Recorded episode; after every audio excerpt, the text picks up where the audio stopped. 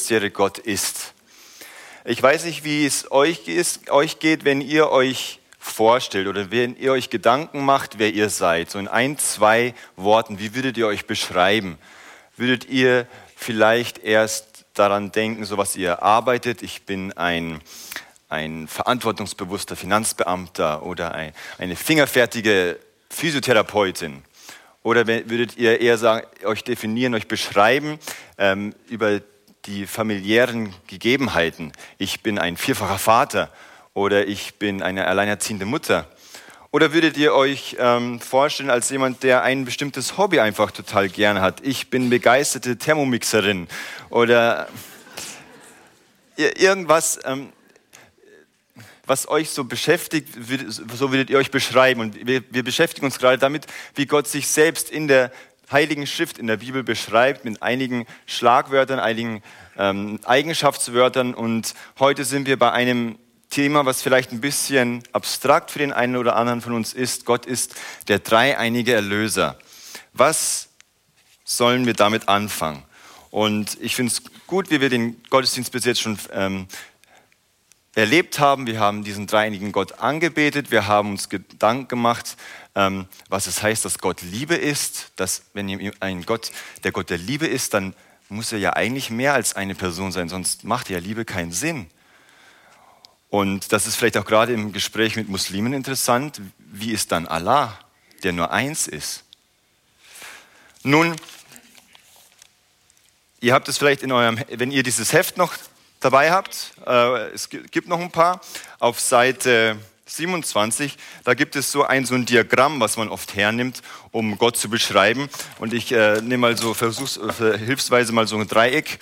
Und man sagt ja immer, dass Gott eins ist und drei Personen. Ja, man sagt, er ist ein Gott, aber drei Personen, der Vater, der Sohn und der Heilige Geist. Ja, der Heilige Geist ist nicht der Sohn, der Vater ist auch nicht der Heilige Geist, aber sie sind alle drei Gott. Wie können wir das verstehen? Können wir das überhaupt verstehen?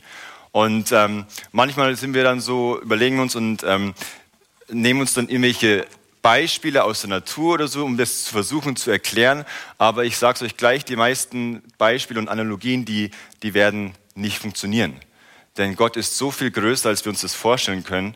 Wir können es uns nur an, annähernd vielleicht vorstellen mit so einem äh, Diagramm, aber letztendlich werden wir nicht draufkommen. Aber ich denke, es macht Gott auch schon Ehre, wenn wir uns mit seinem Charakter, wenn wir uns darauf einlassen und uns Gedanken machen, wie ist Gott? Das gibt, macht ihm Ehre, wenn wir uns damit beschäftigen, ihn besser kennenzulernen. Und dann gibt es zum Beispiel so Beispiele wie Gott ist, der reinige Gott ist wie Wasser, ja, äh, Gas, flüssig und gefroren. Ja, drei verschiedene Aggregatzustände und doch Wasser. Aber das funktioniert nicht, weil der, die gleiche Menge an Wasser, die kann nicht gleichzeitig auch Gas sein und gleichzeitig auch gefroren sein. Ja? Und wir sehen auch äh, gerade in der, in der Begegnung ähm, Gottes als er sich der, den Menschen offenbart an der Taufe. Da ist der Vater und der Sohn und der Heilige Geist gleichzeitig da. Also da, so, so ein Beispiel hinkt einfach. Ja, und dann, dann kommen noch ein paar ähm, schlaue Sprüche wie, ja, ähm, 1 plus 1 plus 1 ist 1. Das ist halt bei Gott so. Das ist zwar unlogisch, das ist zwar mathematisch inkorrekt, aber es ist einfach so. Nein, das ist nicht so. Wir glauben an einen Gott in drei Personen. Ja. Gut, es ist alles so abstrakt ähm, und die Leute machen sich schon seit Ewigkeiten darüber Gedanken. Ich möchte mal eine, eine Definition erstmal an die Wand werfen. Wäre das möglich, dass ich das an dem Bildschirm auch sehe? Naja, egal. Eine Definition für die Dreieinigkeit. Ein Gott, der von Ewigkeit her, Entschuldigung, ein Gott, der von Ewigkeit her als drei voneinander zu unterscheidenden Personen existiert, als Vater, Sohn und Geist, welche jeweils ganz Gott sind. Das ist so eine Definition, die sich über die Jahr, man könnte schon sagen, über die Jahrtausende durchgetragen hat, die die Christen eint. Und ähm, ich weiß nicht, inwiefern ihr kirchengeschichtlich bewandert seid. Das ist ja für die für meisten von uns eher so langweilig. Manche sind da voll begeistert für Kirchengeschichte. Und ähm, es gibt ein paar Events, die sollte man kennen. Zum einen zum Beispiel das Konzil von Nicäa im Jahre 325. Ja, das ist auch schon eine Zeit lang her. Aber dort hat man sich mit der Frage beschäftigt, wer ist eigentlich unser Gott? Wie offenbart sich Gott? Und ähm, bei diesem Konzil haben sich ein bisschen mehr als 300 Bischöfe getroffen und haben gemeinschaftlich erarbeitet, wer ist dieser Gott. Und vielleicht habt ihr es oft gehört, ja, in, bei diesem Konzil in Nicea, da wurde die Dreieinigkeit erfunden oder da wurde Jesus zum Gott erhoben. Wir werden gleich sehen, dass das Schwachsinn ist. Ähm, was ich einfach interessant finde, ist, manche Leute sagen auch, ja, warum hat es so lange gedauert, bis die sich mal zusammengesetzt haben, um das zu definieren? Das ist ja jetzt, sagen wir mal, schon 250 Jahre nachdem Christus gestorben war. Und die Tatsache ist einfach die, die Bischöfe, die sich da zusammengesammelt hatten, die hatten vorher anderes zu tun. Ein, ein Schriftsteller, der ein bisschen was über, die, über dieses Konzil geschrieben hat, der hat gesagt, dass nur elf von den 318 Teilnehmern hatten keine sichtbaren Spuren von Christenverfolgung an ihrem Körper. Alle anderen waren entweder äh, waren geschlagen worden, hatten, wurden Körperteile entrissen, äh, wurden Zähne rausgerissen, manche kamen blind. Und diese Menschen hatten erstmal andere Sorgen, als sich zusammenzusetzen und Theologie zu machen. Sondern sie mussten, sie haben an ihrem Glauben festgehalten, trotz Verfolgung. Und als es dann leichter wurde, dann haben sie sich zusammengesetzt. Und ähm, ich habe euch ein Bild mitgebracht. Und zwar gibt es auch einen relativ bekannten Menschen, der bei diesem Konzil dabei war. Und das war der Nikolaus von Myra, unser guter alter Nikolaus. Ähm, das Besondere an, dieser, an, diesem Bild, und man weiß nicht, ob das ist, ist es jetzt Legende oder ist das ähm, Tatsache, es gab nämlich diesen Arius, das ist der auf der linken Seite, der hat nämlich behauptet, Jesus ist nicht Gott. Jesus ist ein geschaffenes Wesen. Und der Nikolaus, der war damals noch ein bisschen anders drauf, der hat keine Kramperl gebraucht, um äh, ein bisschen sich durchzusetzen, ist einfach zum Arius hin und hat ihm einen gescheuert. Wie gesagt, man weiß nicht genau, ob das äh, der Wahrheit entspricht. Auf jeden Fall ähm, sagt man eben auch, er wurde dann auch als Bischof erstmal ein bisschen also suspendiert, also weil so fühlt sich kein Bischof auf. Ähm, aber da ging es heiß her. Und ähm, Dort wurde gemeinsam erarbeitet, wer dieser Gott ist.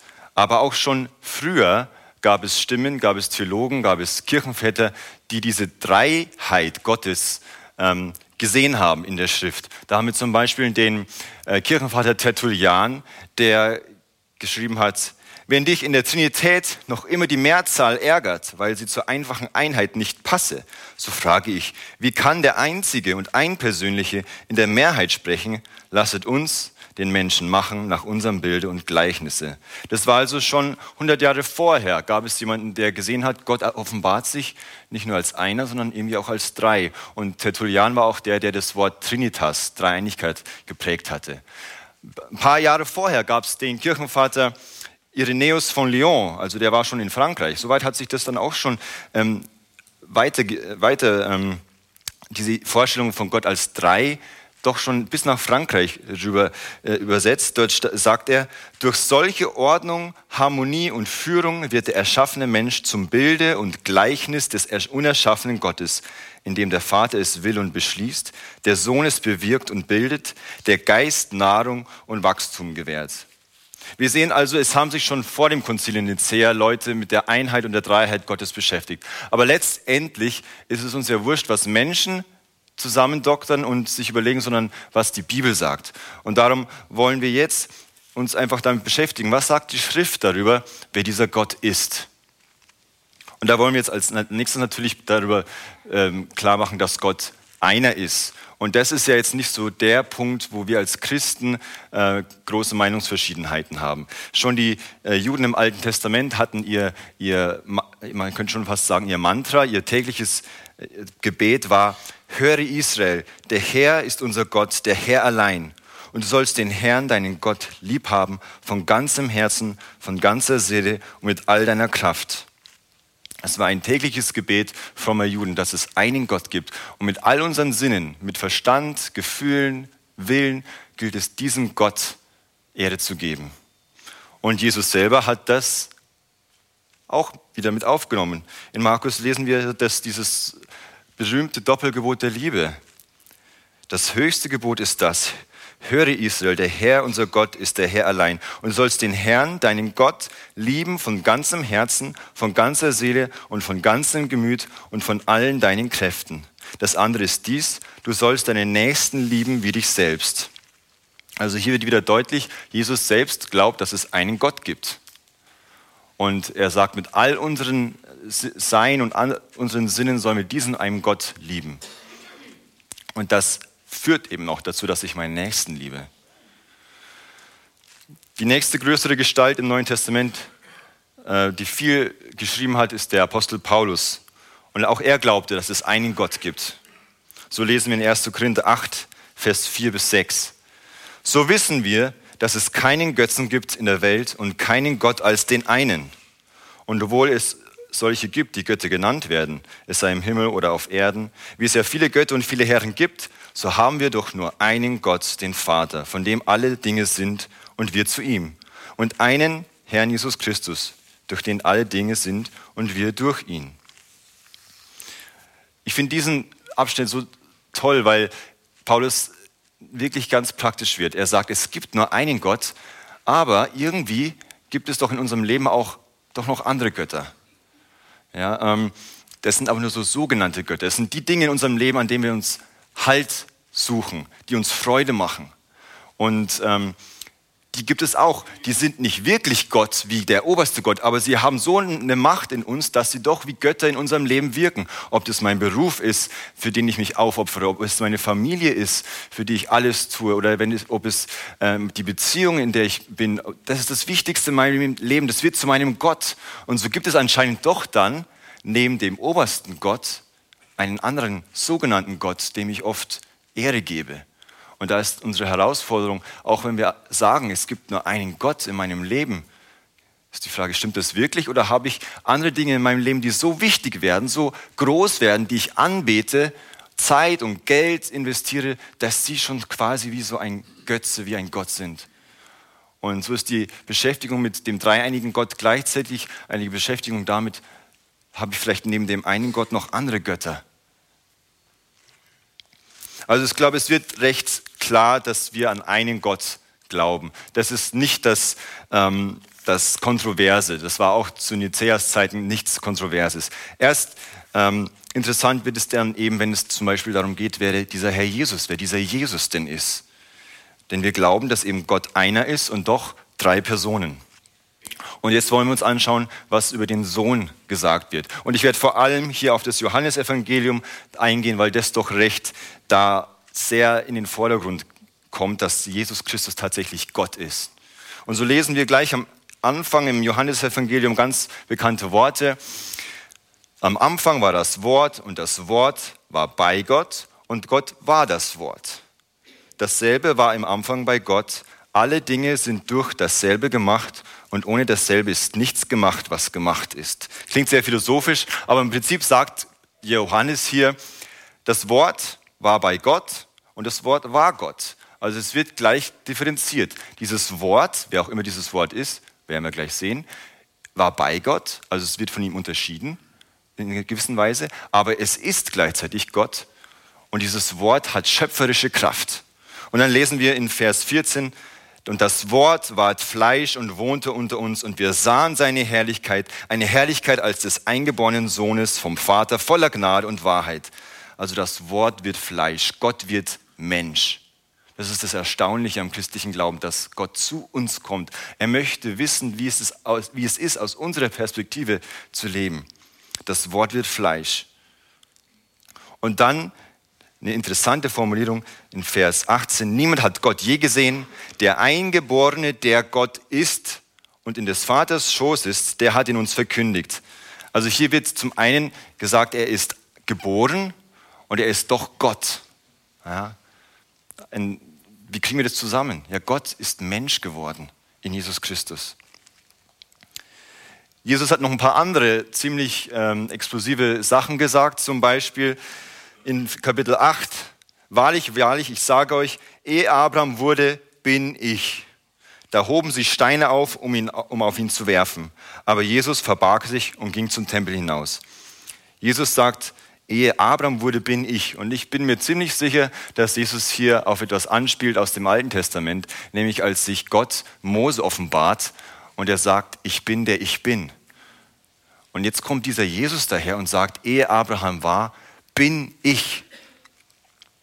Und das Interessante ist, ich ähm, arbeite ja so seit ein paar Jahren in der Altenpflege und vor ein paar Jahren hatten wir auch eine äh, alte, ältere Dame, die war bei Zeuge Jehovas und das war interessant, die hatte eine Bibel mit Griechisch und Deutsch in einem, aber die hatte natürlich die Zeugen Jehovas Version der Bibel. Und da bin ich gleich zu dieser Stelle hin, habe geguckt, wie das übersetzt wird und habe gesehen, im Griechischen steht, bin ich und dann auf der deutschen Seite bin ich gewesen.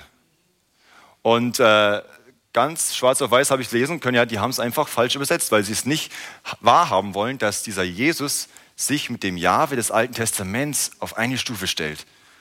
Und die Tatsache, dass er dann gesteinigt wird oder versucht wird, gesteinigt zu werden, macht es nochmal deutlich, dass Jesus hier irgendwas sagt, was denen nicht in den Kram gepasst hat. Und dann später in Kapitel 10 sagt er es auch nochmal in anderer Weise. Ich und der Vater sind eins. Und da hoben die Juden abermals Steine auf, um ihn zu steinigen. Er stellt sich mit Gott auf eine Stufe. Diese Kraft, die in dem, in dem Ausdruck Ich bin steckt, kommt nochmal in Kapitel 18 vor. Da wird er abgeführt und Jesus, äh, da heißt es dann in Vers 4, äh, wen sucht ihr? Sie antworteten ihm, Jesus von Nazareth. Er spricht zu ihnen, ich bin's. Judas aber, der ihn verriet, stand auch bei ihnen. Als nun Jesus zu ihnen sagte, ich bin's, wichen sie zurück und fielen zu Boden. Also wörtlich steht da, ich bin, nicht ich bin's. Ich bin. Und die Leute fallen zu Boden, als Gott sich, als Gott sich in Jesus offenbart. Wir sehen also, der Sohn sieht sich als Gott. Und das Interessante ist, trotzdem sieht er sich vom Vater noch unterschiedlich in einer anderen Rolle. Denn er sagt gleichzeitig in Kapitel 5, Wahrlich, wahrlich, ich sage euch, der Sohn kann nichts von sich aus tun, sondern nur, was er den Vater tun sieht. Denn was dieser tut, das tut gleicherweise auch der Sohn so nach dem Prinzip in den früheren Jahrhunderten, wenn der Vater Bauer war, dann war der Sohn Bauer. Wenn der Vater äh, diesen Beruf hatte, wenn er Violinen gebastelt hat, dann hat der Sohn auch alles Wissen vom Vater und Know-how bekommen und er hat dann auch dieses Instrument gebaut. Und so sieht sich dann Jesus auch als der Sohn des Vaters, der nur das tut, was der Vater ihm aufträgt. Und er sagt dann sogar in Kapitel 14, der Vater ist größer als ich. Aber die Welt soll erkennen, dass ich den Vater liebe und tue, was mir der Vater geboten hat. Also gleichzeitig sieht sich Jesus als Sohn Gottes in einer Rolle, die doch dem Vater untergeordnet ist. Er ist im Gehorsam. Er tut seinen Willen, nichts aus sich heraus. Das Wort war bei Gott, ja, und es war Gott. Gott wird ein Gott zum Anfassen. Auch in den Briefen lesen wir richtig schöne Verse, wenn es zum Beispiel heißt, denn in ihm, in Christus, wohnt die ganze Fülle der Gottheit leibhaftig. Gott ist seinem Wesen nach unsichtbar. Wie könnten wir je von Gott erfahren, wenn er sich nicht unseren Sinnen offenbart? Ja, wir sind doch hier so viele ähm, Studenten und Wissenschaftler, wir wollen empirische Beweise, sonst glauben wir gar nichts. Und darum ist Gott Mensch geworden. Andere Formulierung in dem Hebräerbrief. Er ist der Abglanz seiner Herrlichkeit. Christus ist der Abglanz der Herrlichkeit Gottes und das Ebenbild seines Wesens und trägt alle Dinge mit seinem kräftigen Wort. Wenn wir wissen wollen, wie Gott ist, wie Gottes Charakter ist, dann schauen wir auf Jesus. Hier, dieses Wort für Ebenbild ist, ist das griechische Charakter. Ja, wenn ich wissen will, wie, wie, was sind die Wesenszüge Gottes, dann schaue ich auf Jesus. Er offenbart es. Und dieser Jesus hält aber nicht daran fest, Gott zu sein, ich bin Gott und ihr seid nichts. Er, der in göttlicher Gestalt war, hielt es nicht für einen Raub, Gott gleich zu sein, sondern entäußerte sich selbst und nahm Knechtsgestalt an, wurde den Menschen gleich und der Erscheinung nach als Mensch erkannt. Das ist das Tolle an Gott, dass er nicht ein Gott ist, der hoch oben thront, sondern der dich sieht, der zu dir kommt in aller Niedrigkeit. Ich hoffe, wir können sehen, Jesus Christus ist wahrlich Gott. Er ist Gott in Person, Gott zum Anfassen. Kommen wir gleich zur dritten Person, dem Heiligen Geist. Auch dort einige Verse, die ähm, zeigen sollen, dass der Geist Gott ist. Da haben wir zum Beispiel die Apostelgeschichte. Das müssen wir dann müssen wir einfach sehen, dass da parallel gearbeitet wird. Petrus sprach, Hananias, warum hat der Satan dein Herz erfüllt, dass du den Heiligen Geist belogen und etwas vom Geld für den Acker zurückbehalten hast? Hattest du den Acker nicht behalten können, hättest du den Acker nicht behalten können, als du ihn hattest? Und konntest du nicht auch, als er verkauft war, noch tun, was du wolltest? Warum hast du dir dies in deinem Herzen vorgenommen? Du hast nicht Menschen, sondern Gott belogen. Am Anfang Heiliger Geist belogen und dann zum Schluss, du hast Gott belogen. Hier wird klar parallel gearbeitet. Weiterhin zum Beispiel in 2. Korinther, Kapitel 3, Vers 18. Der Herr ist der Geist.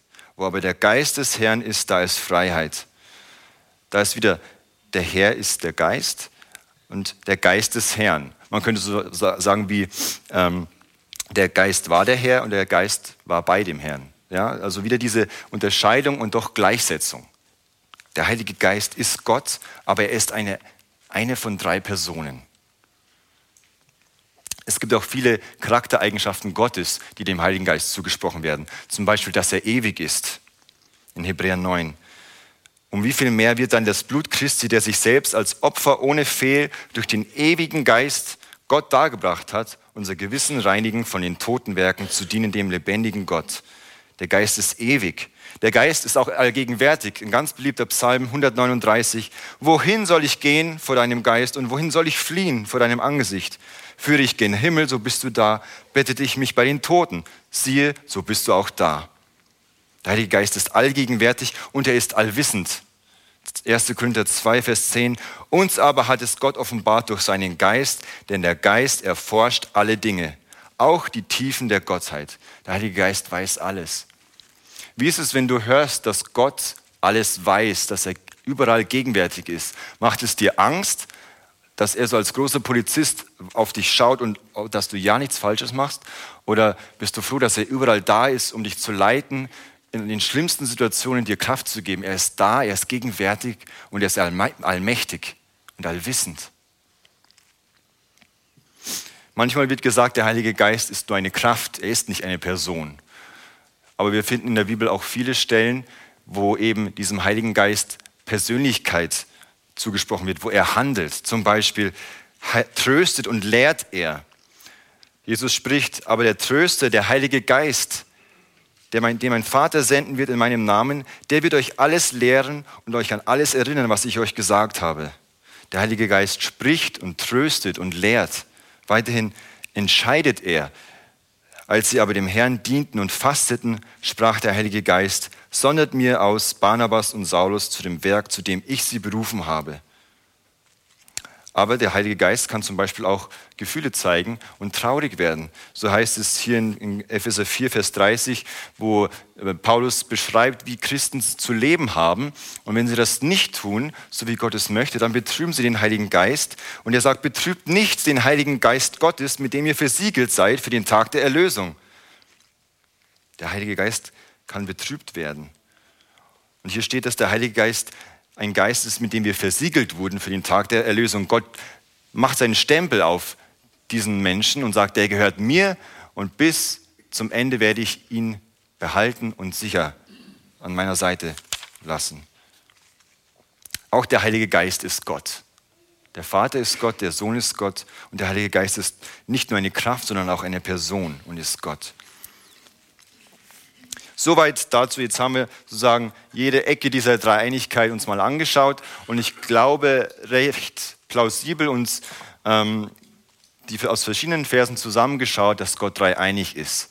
Und jetzt wollen wir uns noch ein paar Stellen anschauen, wo diese Dreieinigkeit zusammenwirkt. Es gibt nämlich einige Verse, wo alle drei Personen dieser Gottheit in, einer, in einem Vers oder in einem Abschnitt äh, vorkommen. Als erstes möchten wir uns das göttliche Erlösungswerk anschauen. Denn die Predigt heißt ja schließlich der dreieinige Erlöser. Und dort wollen wir einiges an dem göttlichen Teamwork sehen, was stattfindet. Zum Beispiel im Epheserbrief, äh, im ersten Kapitel, eines der besten Kapitel der Bibel, kann ich nur empfehlen. Und am Ende ähm, heißt es dann, in ihm, in Jesus Christus, seid auch ihr, als ihr gläubig wurdet, versiegelt worden mit dem Heiligen Geist, der verheißen ist, welches das Unterpfand unseres Erbes zu unserer Lösung, dass wir sein Eigentum, Gottes Eigentum würden zum Lob seiner Herrlichkeit. Wenn Menschen gläubig werden, an Jesus Christus, dann spricht die Bibel auch davon, dass wir in Christus sind. Die Beziehung zu Jesus ist so eng, dass er sozusagen in uns ist. Und wenn wir an Jesus glauben, dann steht hier, dass wir versiegelt werden mit dem Heiligen Geist. Dieser Stempel, der drauf gedrückt wird. Ich gehöre zu Jesus. Und dieser Heilige Geist wird als Unterpfand, als Vorauszahlung, als Anzahlung geschrieben für unsere Erlösung. Und dieser Begriff Erlösung, der stammt, ähm, als wenn die Israeliten, das Volk Israel, Erlösung hörten, dann dachten sie gleich an, Is, an Israel, als sie in, in, Ägypten waren. Dort waren sie unter Knechtschaft, der, der Pharao hat sie schwer arbeiten lassen und dann schickte Gott einen Retter, den Mose, um das Volk aus Ägypten heraus zu befreien, zu erlösen. Generell gab es damals ja auch viele Sklaven. Ähm, die Israeliten selber waren Sklaven gewesen. Und wenn man einen Sklaven freikauft oder wenn sich ein Sklave selber freikaufen konnte, dann nannte man das Erlösung. Also Erlösung bedeutet frei werden, sich freikaufen oder freigekauft werden von etwas, das einem gefangen hält. Und wenn wir davon sprechen, dass Gott ein dreieiniger Erlöser ist, dann heißt es eben, dass dieser dreieinige Gott gekommen ist, um dich zu befreien. Das ist die Frage, wovon denn? Lesen wir mal eine andere Stelle in Titus, Kapitel 3. Paulus beschreibt hier das Leben vor der Erlösung und nach der Erlösung. Denn auch wir waren früher unverständig und ungehorsam. Wir gingen in die Irre, waren Sklaven aller möglichen Begierden und Leidenschaften, lebten in Bosheit und Neid, waren verhasst und hassten einander. Als aber die Güte und Menschenliebe Gottes, unseres Retters, erschien, hat er uns gerettet. Nicht, weil wir Werke vollbracht hätten, die uns gerecht machen können, sondern aufgrund seines Erbarmens durch das Bad der Wiedergeburt und der Erneuerung im Heiligen Geist. Ihn hat er in reichem Maß über uns ausgegossen durch Jesus Christus, unseren Retter, damit wir durch seine Gnade gerecht gemacht werden und das ewige Leben erben, das wir erhoffen. Ohne Erlösung durch den dreieinigen Gott sind wir gefangen in Sünde, in dem, was in den rebellischen Handlungen, in der Anbetung der irdischen Götzen, von dem wir uns Heil und, und Freude erhoffen, da sind wir gefangen. Es fühlt sich vielleicht nicht oft wie Gefangenschaft an, aber Gott hat so viel mehr für uns. Erlösung bedeutet, dass wir freigekauft werden. Und das hat Jesus am, Christus am Kreuz getan. Als Jesus am Kreuz starb, da hat er uns freigekauft. Denn das, was uns gefangen nimmt, der Tod, die Sünde, der Teufel, die führen uns ins Verderben, die trennen uns von Gott. Und dadurch, dass Jesus Christus stellvertretend stirbt für mich, dass er seine, sein Blut vergießt, nimmt er meine Schuld auf sich und stirbt dafür. Denn für diesen Götzendienst, den ich eigentlich getan habe, für diese Gefangenschaft, in der ich mich freiwillig sozusagen reinversetzt habe, verdiene ich Strafe. Denn ich habe den allmächtigen, heiligen Gott missachtet und ihn nicht geliebt. Aber Jesus ist gut und er gibt sein Leben, damit wir leben können. Und das ist Erlösung. Er löst uns frei von dem, was uns bedrückt, was uns bedrängt, über die falschen Götzen, von denen wir erhoffen, dass sie uns gut tun, aber letzten Endes werden sie uns im Stich lassen, denn sie sind nicht ewig. Es gibt noch andere Ereignisse in der Bibel, wo der Heilige Geist, der Vater und der Sohn gemeinsam unterwegs sind und handeln, zum Beispiel Pfingsten. Jesus kündigt den Heiligen Geist an als Tröster. Wenn aber der Tröster kommen wird, den ich euch sende vom Vater, der Geist der Wahrheit, der vom Vater ausgeht, der wird Zeugnis geben von mir. Jesus kündigt an, ich werde einmal weggehen, aber keine Angst, ich werde jemanden senden, der wird euch trösten, der wird euch lehren und der wird in euch sein und der wird Zeugnis von mir geben. Das bedeutet im Prinzip, er wird euch so begeistern, so in euch drin sein, dass ihr ohne Wenn und Aber mir konsequent nachfolgen werdet. Und dann ist es tatsächlich passiert. Ups, bin ich zu schnell. In Apostelgeschichte 2 lesen wir dann dass der Heilige Geist kommt über die Völker in Jerusalem, als sie dort sind und, Jesus, und Petrus predigt. Diesen Jesus hat Gott auferweckt. Dessen sind wir alle Zeugen. Da er nun durch die rechte Hand Gottes erhöht ist und empfangen hat den verheißenen Heiligen Geist vom Vater, hat er diesen ausgegossen, wie ihr hier seht und hört. Also zum Pfingsten äh, wirkt der dreieinige Gott in diesen Menschen, um sie total zu erneuern. Wie ist es denn in unserem Leben als Gemeinde oder als einzelner Christen? Wie wirkt denn der Heilige Geist in uns? Nun, wir lesen zum Beispiel in 1. Korinther 12 von den verschiedenen Gaben, die Gott gibt. Es gibt verschiedene Gnadengaben, aber nur den einen Geist. Es gibt verschiedene Dienste, aber nur den einen Herrn. Es gibt verschiedene Kräfte, die wirken, aber nur den einen Gott. Er bewirkt alles in allen, jedem aber wird die Offenbarung des Geistes geschenkt, damit sie anderen nützt. Wenn du Christ wirst, dann möchte dieser dreieinige Gott in deinem Leben große Dinge tun. Er möchte dich beschenken mit Gnadengaben, nicht einfach nur, weil du so toll bist, sondern um anderen zu dienen. Das lesen wir hier. Jedem aber wird die Offenbarung des Geistes geschenkt, damit sie den anderen nützt. Der dreinige Gott in sich selbst ist ein hingebungsvoller Gott. Der Vater verherrlicht den Sohn. Der Sohn ist dem Vater gehorsam. Der Heilige Geist ist dazu da, um den Sohn zu verherrlichen. Es geht immer um den anderen. Der eine dreht sich um den anderen. Und in der Gemeinde, bei den Menschen, die diese Gnadengaben Gottes erfahren haben, ist es auch so, dass wir das, was ich bekommen habe, das gebe ich an den anderen weiter. Und da, da sehen wir dieses Prinzip von Einheit und Vielfalt. Ja, in, gleich in diesem Kapitel wird ja auch davon geredet, dass die Gemeinde ein Leib ist, aber mit vielen Körperteilen. Ja, und die müssen alle irgendwie koordiniert zusammenarbeiten, damit der eine Leib richtig funktioniert und das tun kann, was er soll. Und dieses Prinzip der Einheit in der Vielfalt, das ist, damit kämpfen wir jeden Tag. Ich habe es mir so überlegt, eigentlich müssten wir als Gemeinde ein total großes Vorbild sein für die Welt da draußen, was es heißt, eins zu sein in unserer Vielfalt. Denn gerade wenn jetzt die ganzen Flüchtlinge kommen, haben wir so viel Vielfalt und wir wissen nicht mehr, wie sollen wir das Ganze zusammenhalten? Wie können wir in dieser ganzen Vielfalt die Einheit behalten? Und die Gemeinde kann als Vorbild dienen, weil sie den dreieinigen Gott als Vorbild hat. Äh, wir Deutschen, wir ähm, sind einerseits dafür, dass wir Einigkeit haben, Recht und Freiheit haben, vielfältig zu sein. Das ist in unserer Natur als Menschen von Gott her so angelegt und das kommt nicht von ungefähr. Wir wollen Einheit empfinden und doch vielfältig sein, Vielfältigkeit zulassen. Einige von euch lassen sich nächste Woche taufen und dort finden wir auch eine dreieinige Formulierung. Jesus trat herzu und sagte, mir ist alle Macht gegeben im Himmel und auf der Erde.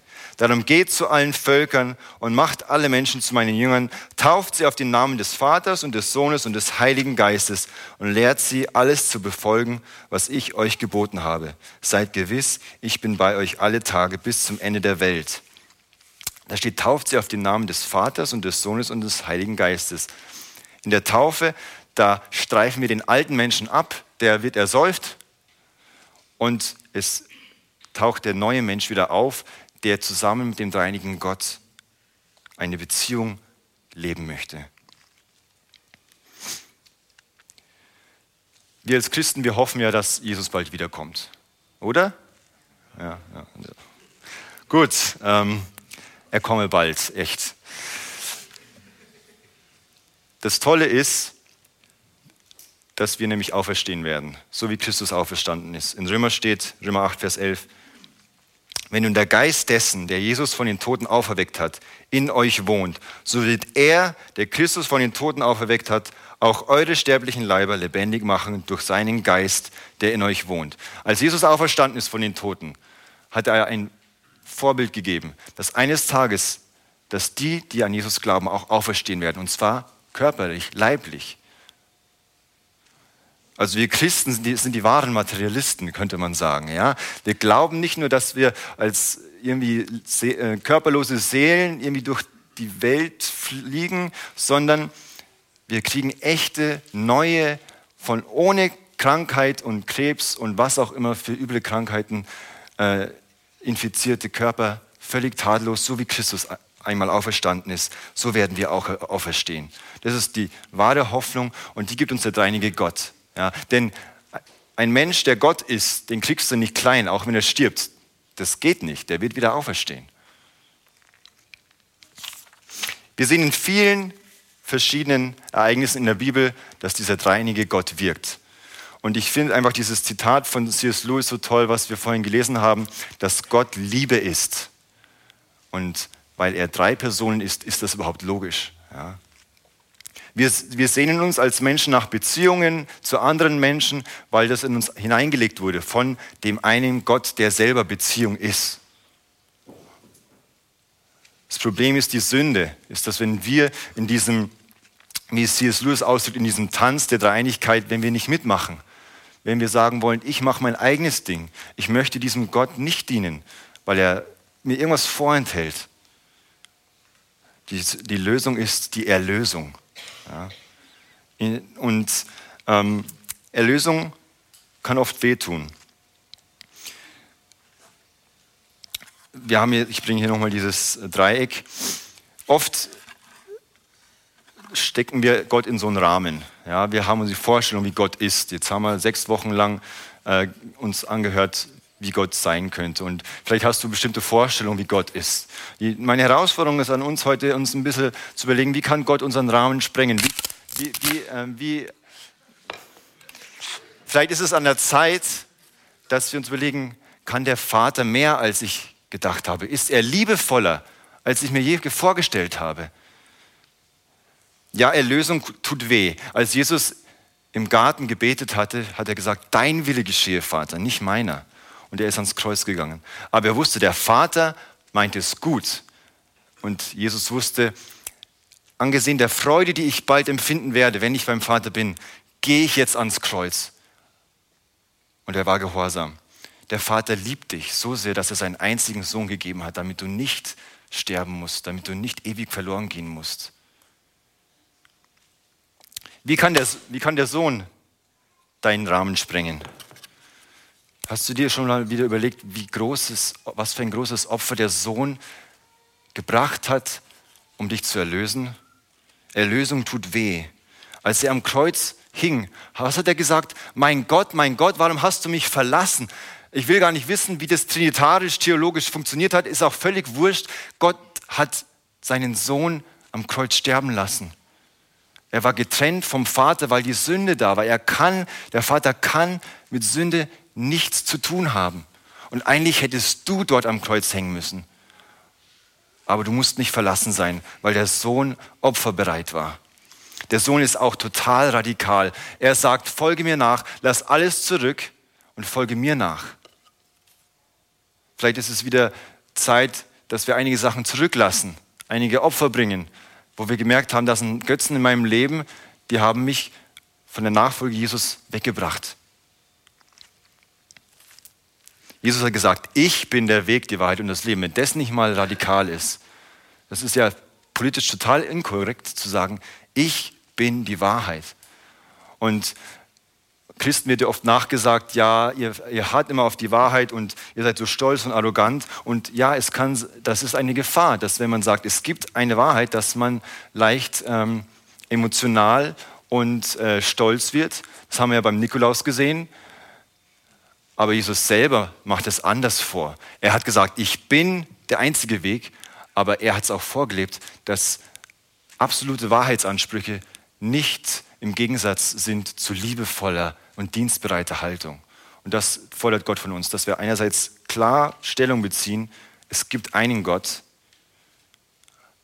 aber das heißt noch lange nicht, dass ich mich stolz und überheblich aufführen muss, sondern es ist ein hingebungsvoller Gott. Und wie kann der Heilige Geist zum Schluss deinen Rahmen sprengen? Der Heilige Geist wird oft als Taube beschrieben, so wie es in der, in der Taufe war, als der, Heil, der Heilige Geist in Form einer Taube auf Jesus sich niederlässt. Die Taube ist ein Symbol der Reinheit. Ja. Und ich denke mir oft so, heutzutage sind Tauben ja irgendwie, die verscheucht man, die machen nur Dreck. Und bei uns an den äh, S-Bahn-Haltestationen haben wir überall, habt ihr es vielleicht gesehen, diese, diese Drähte, damit sich ja keine Tauben irgendwo hinsetzen und irgendwo Dreck machen. Und vielleicht behandeln wir Gott auch oft so, dass wir ihn nicht nah an uns heranlassen. Vielleicht ähm, behandeln wir den Heiligen Geist so, dass er uns vielleicht ein bisschen zu suspekt ist. Aber er möchte in uns kommen und uns völlig neu machen. Der Herr Jesus hat gesagt, dass der, er den Tröster schenken will und der, dass Gott in uns Wohnung nehmen will. Und wenn jemand einzieht, dann wird erst mal aufgeräumt und es wird alles umgestaltet, so wie er es haben will. Und welche Sachen gibt es in deinem Leben, die rausgeräumt werden müssen? weil der Heilige Geist in dir wohnen will. Erlösung tut weh. Ja, wir müssen manche Sachen hinter uns lassen. Und Jesus hat auch gesagt, dass er den Heiligen Geist gesendet hat, um uns von Sünde zu überführen und uns bewusst zu machen, dass es ein Gericht geben wird. Erlösung tut weh. Aber denk dran, keine Erlösung schmerzt noch unendlich mehr. Denn dann musst du selbst für deine Schuld aufkommen.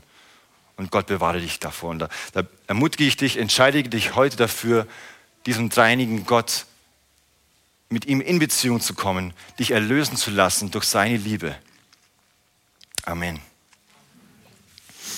Wir machen jetzt, wollen eine kurze Zeit der Ruhe haben